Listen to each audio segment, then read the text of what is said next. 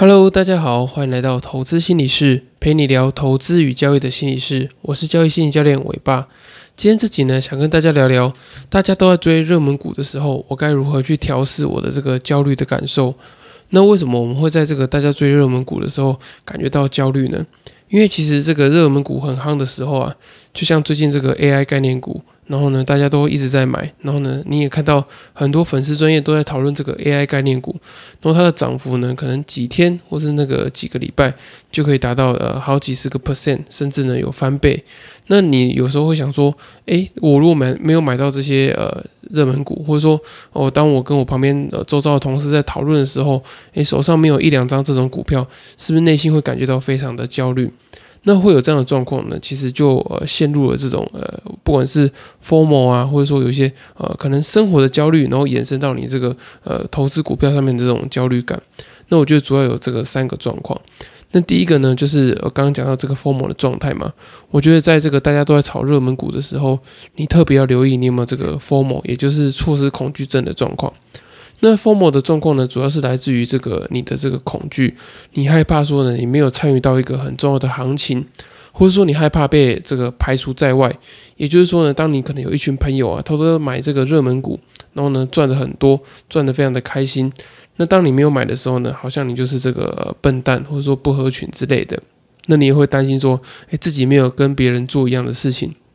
怕会失去这个安全感啊，控制感，那也会有一种呃不作为的焦虑。那我们怎么样去处理这个 formal 的这个状态呢？就之前我在第五十四集的时候有提到，怎么样去克服这个措施恐惧症，就是你可以透过这个觉察当下与承认。你可以先去觉察跟承认，说自己有没有这种羡慕别人啊买到热门股的这个感受。那当你愿意去呃承认啊跟觉察这样的感受之后呢，诶，你自然而然就会去比较接纳你有这样的感觉，你就不会觉得说哦没有买到呃这种热门股是这么焦虑的事情，因为你已经呃比较容易去放下这个感觉了嘛。那如果说呢你一直呃内心中一直压抑这个感受，你可能会想要透过可能证明自己的方式啊，你就去选了一个很冷门的股票，然后呢想说。呃买我买这只股票跟你们拼看看，可是你越有这种心情呢，其实你越容易去犯下一些错误。那第二个克服封模的方法呢，就是启动这个再评估。就当你的这个觉察跟承认封模以后呢，你就可以启动这个现实跟认知的再评估。那现实的再评估呢，就是你可以针对呃热门股的这个消息啊。去做一个事实的查核，就是不要只靠想象的，哎，想象说，哦，这个是 AI 概念股，所以它接下来就可能会爆红。你可以去查说，哎，这个 AI 概念股它的这个呃 AI 的成分到底是占它营收的比重多少啊？或者说呢，哎，它是不是真的有打入到呃某些关键的供应链等等的？那当你透过这个现实的评估之后，你就可以让自己比较冷静一点，不会一直呃陷入到这个每一档股票好像都很适合买，然后你每一档股票都想投入一些资金去买的这个状况。那至于这个认知跟想法的再评估啊，就是你可以去评估说，哎，自己进场的这个假设，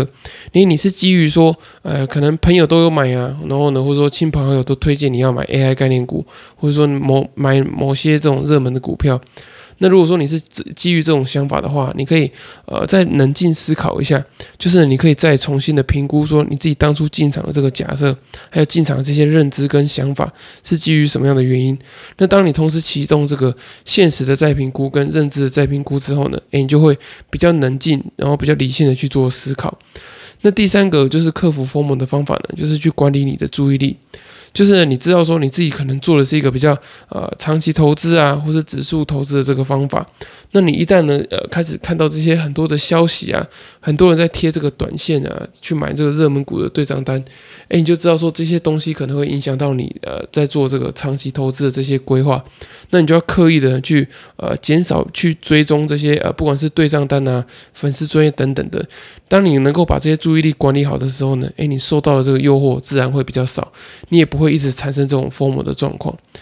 那除了这个疯魔的心态啊，会让你在大家讨论热门股的时候感觉到很焦虑以外呢，我觉得比较的心态啊，跟嫉妒心也会让你产生这种呃焦虑感。特别是呢，你看到你的周遭的这些呃同事啊，或者是亲戚都透过买热门股赚很多钱，可是呢，你可能还却坚守住你原本这个投资的这个想法。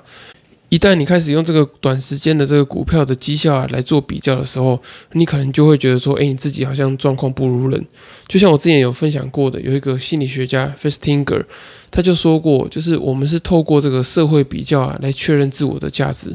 也就是说呢，我们这个个体啊，在缺乏客观的这个评估条件底下呢，我们就很容易运用他人来来作为这个比较的这个基准值，然后来进行这个自我的评价。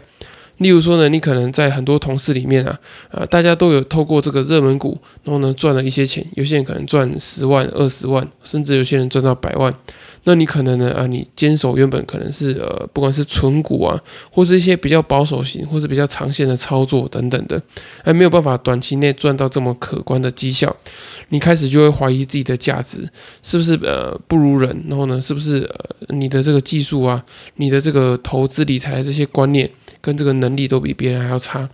那你当你呃不断的透过这种比较或者嫉妒心态之后呢，诶，你可能哪一天你可能动摇了，你忍不住了，那你就会把你手上这些比较保险或者比较长期的这些部位都做出清，然后呢再去追逐一个短期的这个热门股。那我觉得这样子呢都是很危险的，所以呢你应该专注在这个自我能力的提升，跟你原本呃设定这些呃投资的规划啊、交易的策略等等的，我觉得那才是你需要去专注的地方。那最后一个呢，我觉得会影响到你在呃看这个热门股，然后产生这个焦虑感的原因呢，就是你的这个生活的状况啊，可能是有一些失衡。例如说呢，呃，可能大家长期在这个股市状况好的时候啊，就想要把这个辞职信丢在老板桌上嘛。那当这个股票开始亏钱的时候，哎，你就想说，哎，老板那封信是不是还没有拿走？赶快把它捡回来。那我觉得这种状况都是当你这个生活状况不满意的时候，就像你可能在工作上有非常多的压力，那你看到别人啊投资股票赚钱赚很多钱的时候，你就会想到说，哎，我是不是呃在投资里面再多赚一些钱？那我是不是可以明年就不要干了，然后呢把老板 fire 掉？那我觉得通常这种想法都是有点不切实际的。就变成说呢，你可能为了要逃避工作啊，然后就把你的这个目目标跟重心放在这个股市里面。那当你一旦把这个呃生活中的这些压力啊，全部都加注在这个交易跟投资上的时候，就很容易让你的产生一些偏差的决策嘛。然后你在看大家在讨论这个热门股的时候，你也会开始幻想说，诶，自己是不是可以透过这些热门股，然后呢，呃，来摆脱现在这些不舒服的生活。那你一旦有这样的想法之后呢，就会产生这个想要获利的这个焦虑感。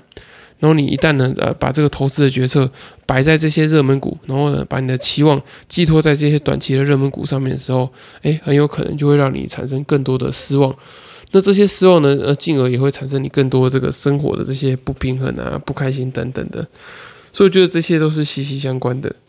那回到今天的主题啊，我们到底要不要在这个呃短线上去追求这个热门股呢？其实我并不是对于这个短线上热门股抱持一个否定的态度。我觉得不适合的呢，是你因为看到大家都买热门股，所以你感觉到非常的焦虑，然后焦虑到让你产生一些呃呃不太适合的这些呃进场的这些决策。我觉得这个是不好的。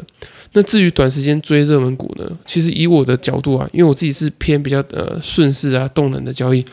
我当然觉得，呃，短时间追热门股是好事嘛，因为大家都把钱放在这个地方，然后呢，呃，大家的关注的重点都在这里。那有钱有关注，你的这个行情的波动，行情的这个呃推荐的速度才会出来嘛。那我觉得呢，如果你是这个比较保守型的投资人的话，哎，你也可以试着用一小部分的资金，就是很小很小的资金去试试看，然后满足你内心的那种呃想要尝试，就想要有点冒险的感觉。那我觉得，呃，首要的部分就是先把这个资金管理好，心态调试好。那至于呢，你平常是一个比较冒险、比较激进的这个投资人的话，那我觉得不妨你就去尝试看看也没关系。可是呢，你要去呃，把你自己的也是一样部位要控管好。那我觉得你的心态不能非常的。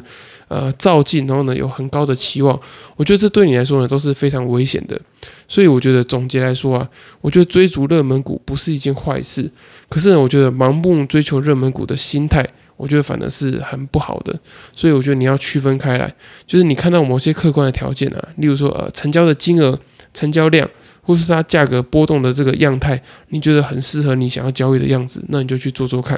让你把这个风险控制好，然后呢，重点是这个心态要维持在稳定的状态，那你就可以去尝试追追看这个热门股。好，以上就是今天的内容。那如果说你发现说，哎，你自己也是很容易因为这个大家都在追热门股，感觉到很焦虑啊，或者说很常会有这个 formal 或是这些比较的心态的话呢，哎，也很推荐你去购买我刚出版的新书《在交易的路上与自己相遇》。我会教你呢，怎么样去调试说，呃，不管是跟别人比较啊，或者说，呃，可能自己在这个心态上有一些呃自卑感，或是容易嫉妒别人这个感受，在我的新书里面呢，都有教你怎么样去做这个调试。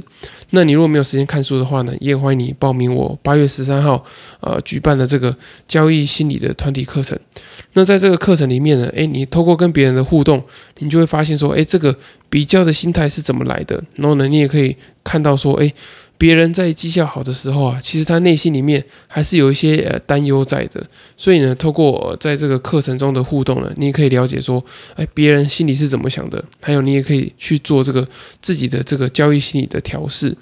那如果说你没有付费的考量的话呢，也很欢迎你透过第二十四集的题目，你可以整理起来之后呢，哎，传讯息或者寄信给我，我可以帮你做一个简易的交易心理咨询，这个是免费的。好，以上就是今天的节目。那大家如果呃收听完之后呢，觉得还不错，或是有问题的话呢，也欢迎到 Apple Podcast 或其他平台给我五星的评价，然后呢，并且留言你的问题，我会在之后的节目再回复你们。很感谢大家的支持，然后呢，让我可以做这个第一百零一集。那希望呢，之后可以再继续分享一些不错的节目跟这个交易心理的内容给大家。那我们就下次见喽，拜拜。